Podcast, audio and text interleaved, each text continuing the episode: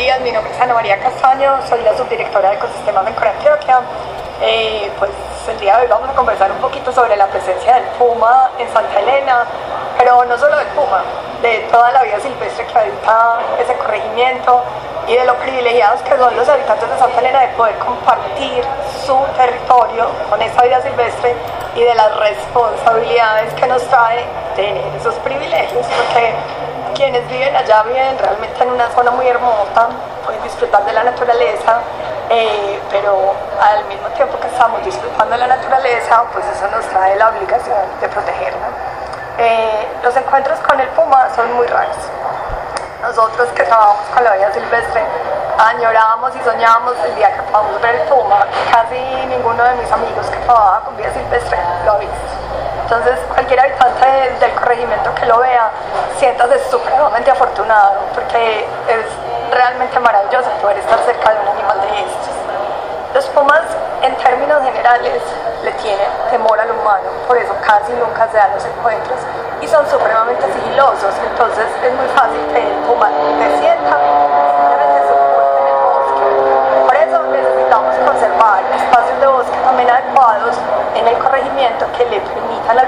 mantener su vida normal. Es perfectamente natural que tengamos no solo el puma, tenemos los tigrillos, los ocelotes, tenemos el tigrillo lanudo, tenemos el jaguarundi, ellos son habitantes también del corregimiento, así como son habitantes del corregimiento. Las chuchas, las guacharacas, tantos otros animales, hay martejas, hay muchísima fauna hermosísima que vive en el corregimiento y que si somos capaces de mantener un equilibrio entre dónde estamos haciendo intervenciones y dónde permitimos que permanezca el bosque, entonces vamos a tener poblaciones sanas de la vida silvestre conviviendo sanamente con nosotros.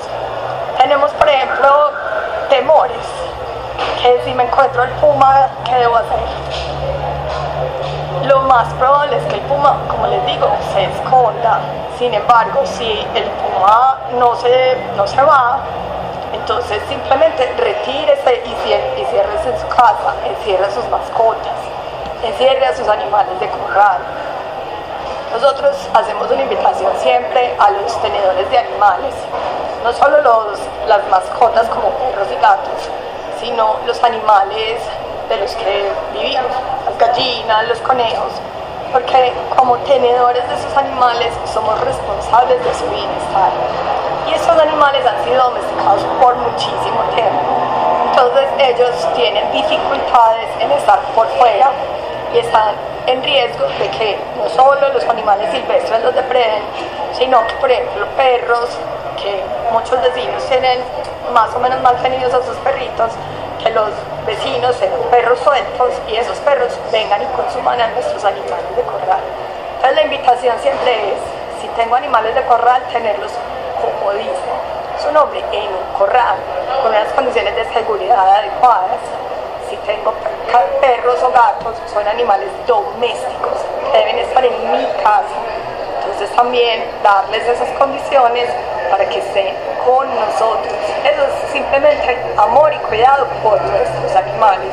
Y eso nos permite una mejor convivencia con la vida silvestre.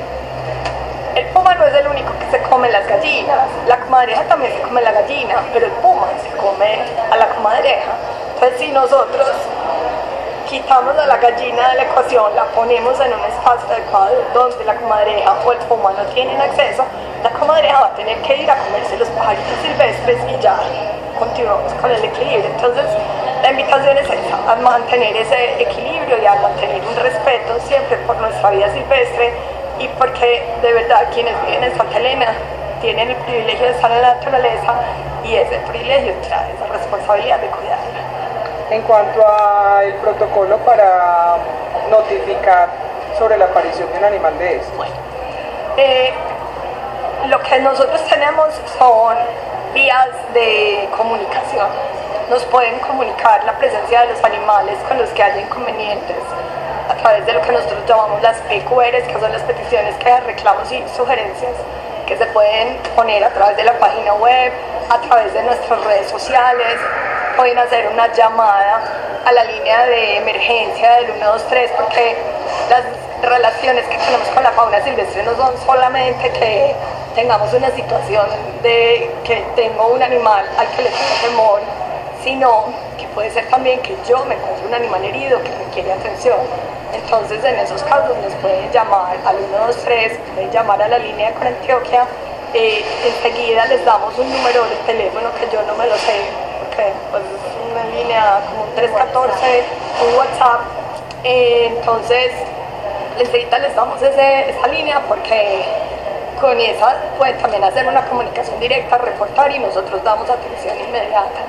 Yo creo que la invitación es a tener mucha tranquilidad y entender que convivimos con estos animales. Estos animales no son nuevos en el territorio, los nuevos somos nosotros, entonces es como aprender a, que vivamos con ellos, pues y respetemos la casa de ellos y entendamos que la compartimos